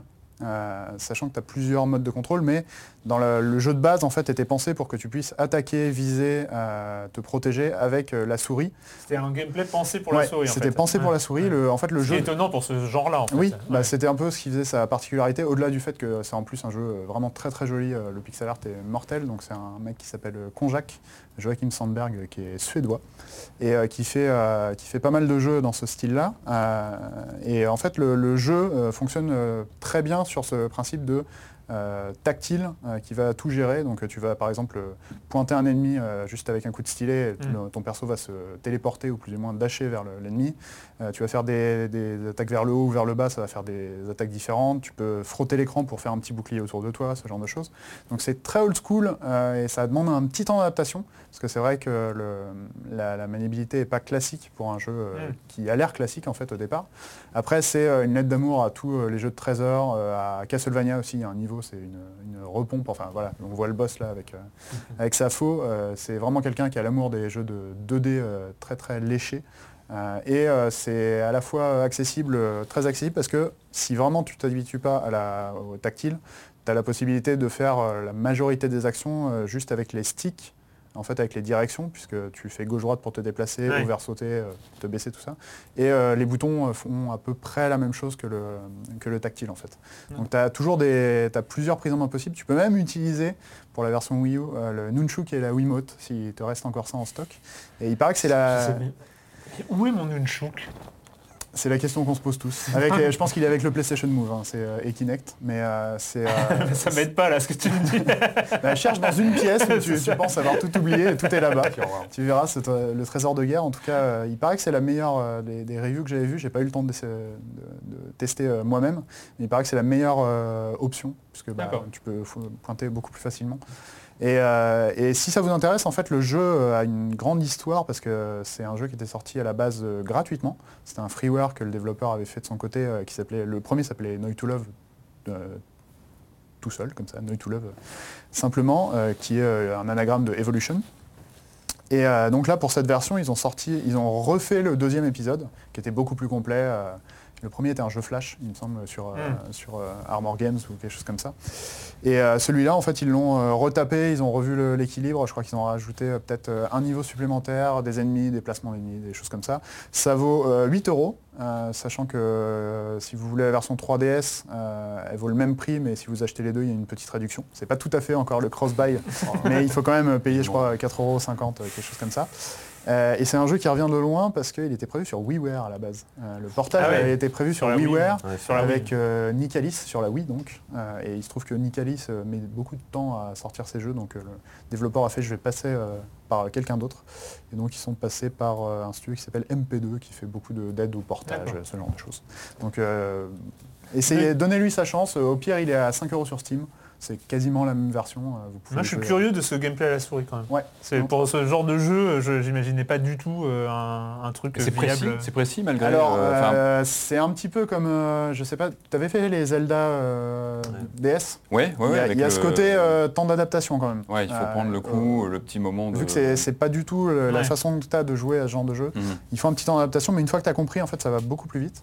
Et euh, je place un dernier mot euh, sur le développeur, puisque là, en fait, il est censé, euh, je pense qu'il sera décalé à 2017, mais il bosse sur un projet depuis 5-6 ans qui s'appelle The Iconoclast, euh, et qui est le même type de jeu, mais sans le côté maniabilité étrange. Pixel art aussi Pixel art encore plus joli, avec une, une héroïne, encore une fois une héroïne qui a une, une espèce de clé à molette géante et qui s'en sert pour tout faire dans le jeu, donc les énigmes, les combats, le- ce genre de choses. Et c'est un petit peu c'est un petit peu le concurrent de Owlboy. Ouais, Allboy, il a Voilà. 10 ans lui. hein. Voilà, lui c'est 10 ans, euh, lui c'est plus 6-7 ans, mais ça fait très longtemps qu'il travaille dessus et ça devrait sortir normalement, euh, ils ont été signés par euh, Adult Swim, ça devrait sortir soit en fin d'année, soit en début d'année prochaine. D'accord. Voilà. Cool. Eh ben écoute, je vais ici. Voilà, je vais ici. Euh, c'est fini pour cette semaine pour les jeux vidéo et la question rituelle à laquelle vous n'allez pas échapper. Vous êtes prêts? Vous êtes prêts? Vous êtes au taquet?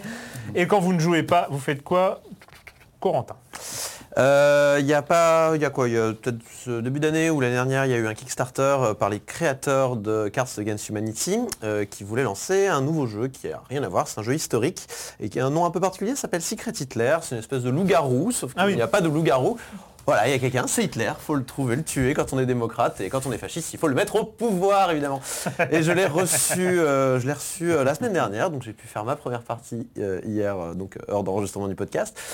C'est trop bien Donc c'est un, Secret Identity Game, donc avec deux équipes euh, qui ne savent pas euh, qui est qui. Donc il y a les fascistes qui cherchent à mettre Hitler au pouvoir, Hitler ne sait pas qui sont les fascistes, et il y a les démocrates qui doivent tout faire pour euh, soit assassiner Hitler en utilisant des moyens un petit peu bizarres, comme faire passer des lois un petit peu, on va dire, abusives, pour se donner le droit de tuer quelqu'un. Il y a- vraiment des...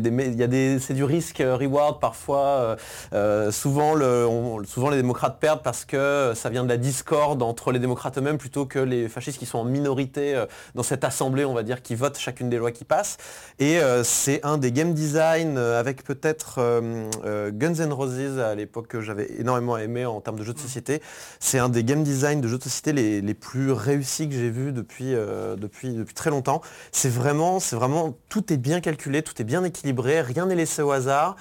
C'est assez pur. c'est- Vous savez, vous avez les jeux allemands qui multiplient les règles, les points de victoire, les jetons, les machins, pour finalement faire une grosse machine qui marche, c'est très bien, mais qui est un petit peu lourde à assimiler. Là, c'est facile à assimiler suffisamment profond pour qu'il y ait des vraies stratégies qui se mettent en place et en même temps euh, qui te met dans un contexte historique qui est vraiment intéressant, qui est celui de la République de Weimar et euh, qui, euh, qui est juste très très bien. Alors par contre ouais c'est américain donc peut-être qu'on pourra pas l'acheter tout de suite par chez nous. Moi je l'ai eu par le, parce que j'avais backé le Kickstarter donc peut-être faudra l'acheter en import ou alors attendre qu'un éditeur le propose en France. Monsieur Fall nous en parlera peut-être. Exactement. Mathieu. Euh, bah, moi je joue aussi aux jeux de société, mais euh, étant donné que la thématique c'est euh, on va pas on va pas jouer quand on, quand on ne joue pas. Je Vas-y, balance-moi, pas de problème, hein. Non parce qu'en fait euh, je, je pensais à Cards Against Humanity parce que j'ai joué à Blanc Manger Coco euh, il y a pas longtemps me et qui est en fait la, la variante française de Cards Against Humanity avec le même, le même principe. Mais toujours est-il que voilà si Cards Against Humanity est très bien, Blanc Manger Coco aussi. Euh, non moi je vais euh, pas mal au Cinoche en ce moment euh, et du coup je suis allé voir euh, Victoria parce que je suis, euh, je me fais le, le devoir d'aller voir tous les films où il y a Virginie Efira dedans. Et euh, je le recommande euh, vraiment beaucoup parce que euh, c'est euh, assez étonnant comme mélange. C'est une comédie française qui est pas ringarde. Euh, déjà, il y a- Oh. ça arrive pas souvent. Et, euh, une niche. Voilà. ouais, J'ai un ami qui, qui s'est fait spécialiste de, de la comédie française. Ah, le euh, mec, bah, on c'est sait qui ce c'est, hein. Persona 5, donc, euh. Voilà, c'est la, c'est la même personne. Euh, coucou, euh, coucou Daniel. Et il se trouve que euh, bah, en fait, celui-là arrive à jouer sur, à la fois sur le registre de la comédie, euh, les, vraiment des blagues très très drôles dans le film, et euh, des trucs très déprimants. Euh, donc euh, ça, ça vous, c'est censé vous redonner le moral quand même à la fin. Euh, et c'est surtout euh, vachement porté euh, bah, par euh, Virginie Fira et euh, Pierre. euh, non, c'est pas Pierre Ninet, c'est Vincent Lacoste. J'ai vu un film avec Pierre Ninet aussi euh, à côté, le, le dernier Ozon. Mais euh, donc Victoria, euh, es- essayez d'aller le voir. Je pense qu'il va passer encore pendant un petit moment. Il a eu pas mal de promos euh, ces derniers temps. Patrick Euh, moi qui ai un petit peu de retard, j'ai fini euh, la fameuse série Stranger Things dont on Ah oui. avait beaucoup parlé. Alors je vais sûrement prendre des tomates, des trucs, mais Non, non, être bof quoi. Ouais. Bof. Alors je- moi je suis assez surpris du buzz euh, qui, on- voilà, quand on disait une des séries du siècle, bof. Enfin moi je, c'est pas mauvais. Et Les acteurs sont bons, euh, le scénario est sympa, mais j'avais l'impression de l'avoir vu dix mille fois. Est-ce que Euh, c'est le principe en même temps, non? alors sûrement, c'est ultra référentiel. Et en fait, je crois en fait que j'ai un souci avec les, les- les- les films ultra référentiels aux années 80, qui sont pour moi une décennie euh, sacrée. Et en fait, j'avais le même problème sur Super 8.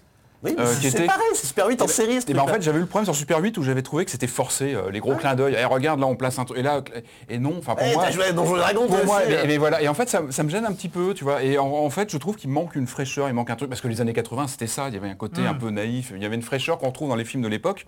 Et je trouve quand on force comme ça de, de reprendre les clichés, de reprendre, bah ouais, sans plus. Donc ouais, Stranger Things, euh, sans plus. Quoi. Moi, je suis d'accord, c'est pas mauvais, mais c'est vrai que C'est pas mauvais, mais sans plus. L'ai regardé sans grand. ça m'a pas fait vibrer, quoi. Voilà. Moi, pour ma part, j'ai regardé Spartacus et Cassandra. Spartacus et Cassandra, c'est un documentaire. Enfin, c'est un documentaire fiction, documentaire euh, sur, euh, sur deux enfants. Spartacus et Cassandra. Ce sont deux enfants roms. Euh, c'est un documentaire absolument incroyable de Ioannis Nuguet qui, qui vraiment raconte comment deux enfants roms qui arrivent, qui sont là en France, bah, doivent faire sans et avec leurs parents en même temps parce qu'ils sont mieux ils sont mieux objectivement sans leurs parents parce qu'ils sont pas dans la rue, ils, peuvent aller à l'école et tout ça, mais est-ce qu'on a le droit d'arracher des enfants à leurs parents pour leur bien Et les parents, qu'est-ce qu'on en fait? Et, euh, mais, c'est la force de ce, film, c'est que c'est un film qui est au niveau des enfants. C'est- C'est-à-dire qu'on est au niveau de Spartacus et de Cassandra et on voit à travers eux euh, cette réalité-là et c'est absolument incroyable. C'est pas force, c'est pas un truc revendicatif pour les Roms ou tout ça, mais ça permet de, c'est un Documentaire documentaire. filmé, enfin, et ça euh, permet de, mais ça permet de comprendre énormément de choses, peut-être beaucoup plus qu'un n'importe quel documentaire militant entre guillemets. Voilà, je vous conseille, c'était euh, c'était un documentaire de 2011 ou 2012 qui est disponible en DVD euh, un peu partout. Voilà. Là, c'est fini pour cette semaine. On a encore fait trop long. Peut-être qu'un jour on réussira à, on réussira à tenir les délais ou pas. Hein. Est-ce que c'est si important que ça finalement trop long pour une émission tu vas parler de NBA 2K. C'est la Ouais, c'est ça, c'est ça, c'est ça. ouais. Merci, merci Corentin. Merci à tous et euh, à très vite sur nos lives, sur Libération et sur les internets.